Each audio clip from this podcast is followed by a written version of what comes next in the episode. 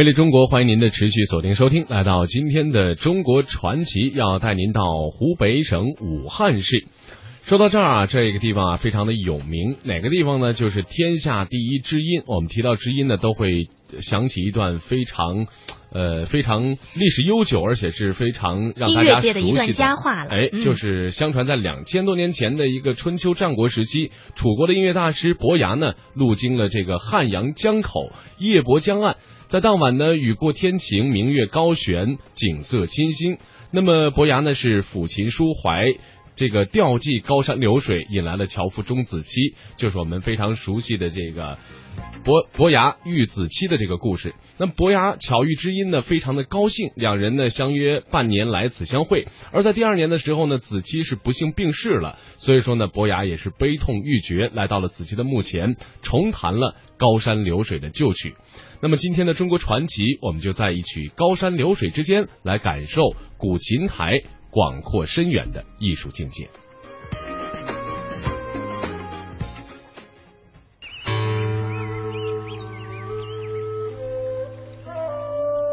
在人类为寻求外星文明向太阳系外发送的四个太空探测器内，其携带的标志地球文明的名片上，都选取了同一首古琴曲。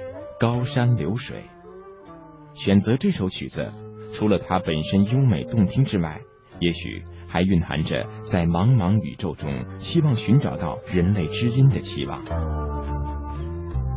就其武汉的文化的深邃程度，没有任何一个景点可以跟我们古琴台相匹敌，因为它已经理所当然的成了宇宙品牌。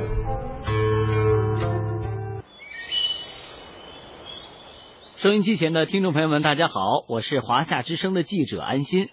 说到我们湖北啊，很多的外地的旅游团队呢，都把武汉当做一个中转站，在时间紧促的情况下呢，一般呢都只品尝到了黄鹤楼、归元寺、湖北省博物馆和东湖这样的三菜一汤。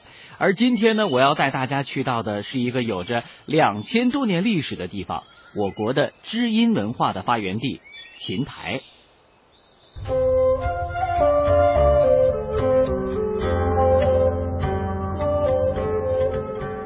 古琴台坐落在湖北省武汉市的汉阳，相传为两千多年前春秋战国时期俞伯牙为钟子期弹琴的地方。古琴台东对龟山，北临月湖，景色秀丽。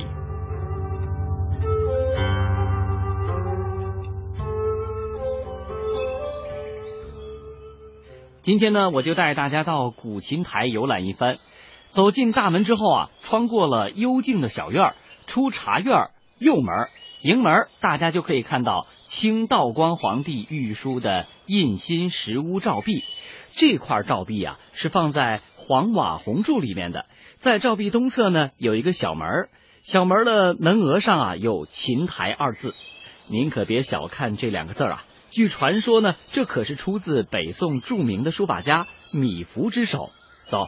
咱们进门去看看。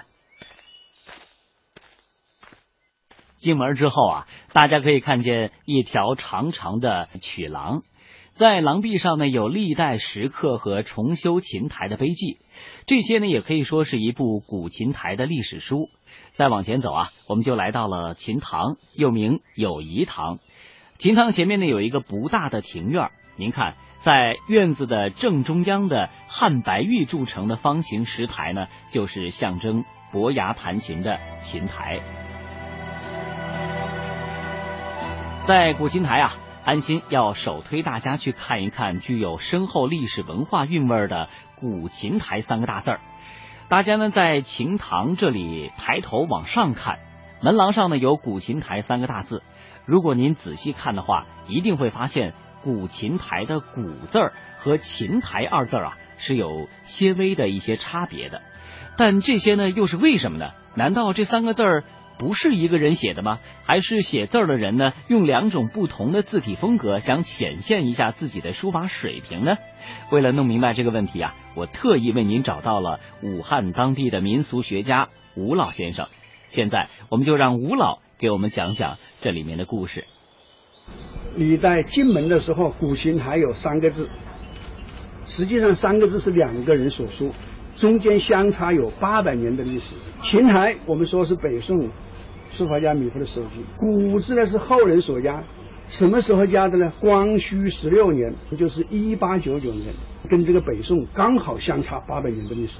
那么谁敢在书圣前面加字呢？啊，我们没有资料来考证它。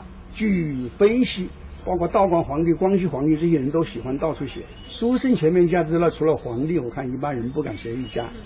所以古字你你看，跟秦台两个字的风格是不一样的。现在啊。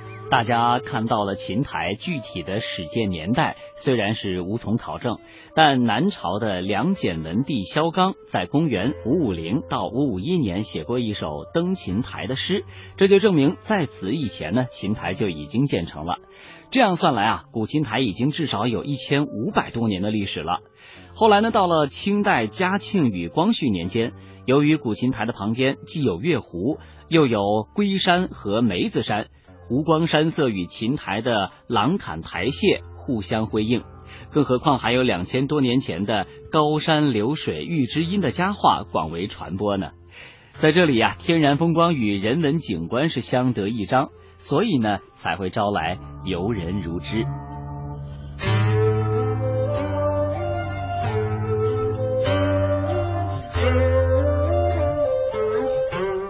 我想呢，刚刚您听到的这首古琴曲应该不会太陌生，它就是著名的《高山流水》。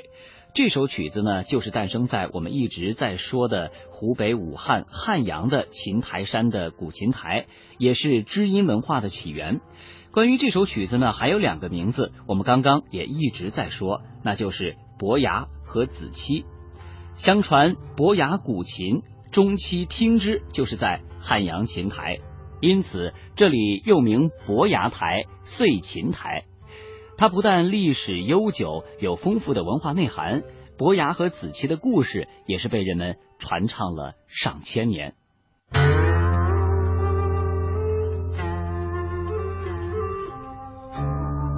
春秋时期，俞伯牙擅长于弹奏琴弦，钟子期擅长于听音辨义。俞伯牙在蓬莱仙岛上学到高超琴艺后，被周天子拜为司乐太师之职。他奉命编修乐谱，专程去楚地采风。一天，俞伯牙带着琴童顺汉水而下，来到长江口，突然乌云盖顶，狂风大作，霎时之间波涌浪翻，惊涛怒吼，将俞伯牙所乘的船颠得起伏摇晃。俞伯牙待风住雨停，站在船头一看，只见月儿初升，挂在崖顶，月影沉碧，波澜不惊；杜鹃啼鸣，更添幽静，不禁触动乐思，犯了琴瘾。他便回舱开囊取琴，对着明月和浩荡的江水弹拨起来。一曲尚未弹完，突然琴弦断了一根。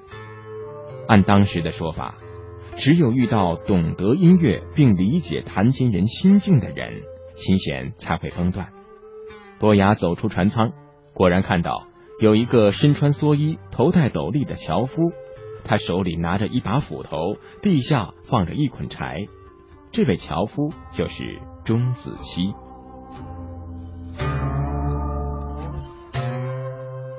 好曲，真是好曲呀！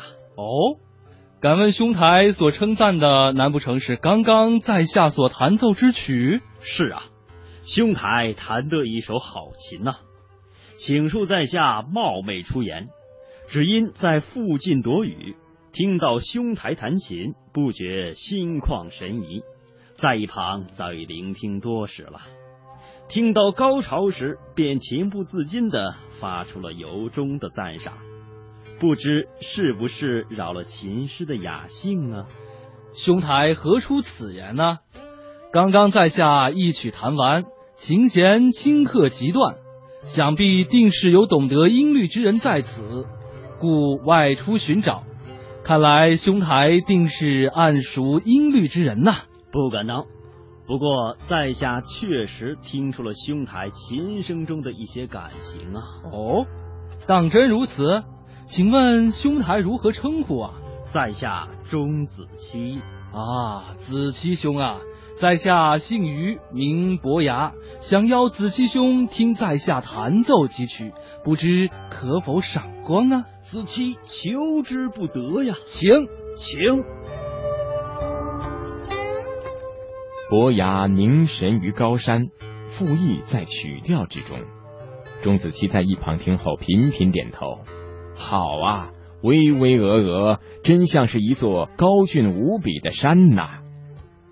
伯牙又沉思于流水，隐情在旋律之外。钟子期听后又在一旁击掌称绝。妙啊，浩浩荡荡，就如同江河奔流一样啊。伯牙每奏一支琴曲，钟子期就能完全听出他的意志和情绪，这使得伯牙惊喜异常。好啊，好啊，您的听音辨相、明义的功夫实在是太高明了。您所说的跟我心里所想的真的是完全一样啊！我的琴声怎能逃过您的耳朵呢？伯牙兄真是高抬在下了。兄台的琴声也道出了我的心意呀。若兄台不嫌弃子期，愿与伯牙兄结为知音呐。好啊。于是，伯牙和子期二人就地结为知音，而高山流水觅知音的典故也就从此流传下来。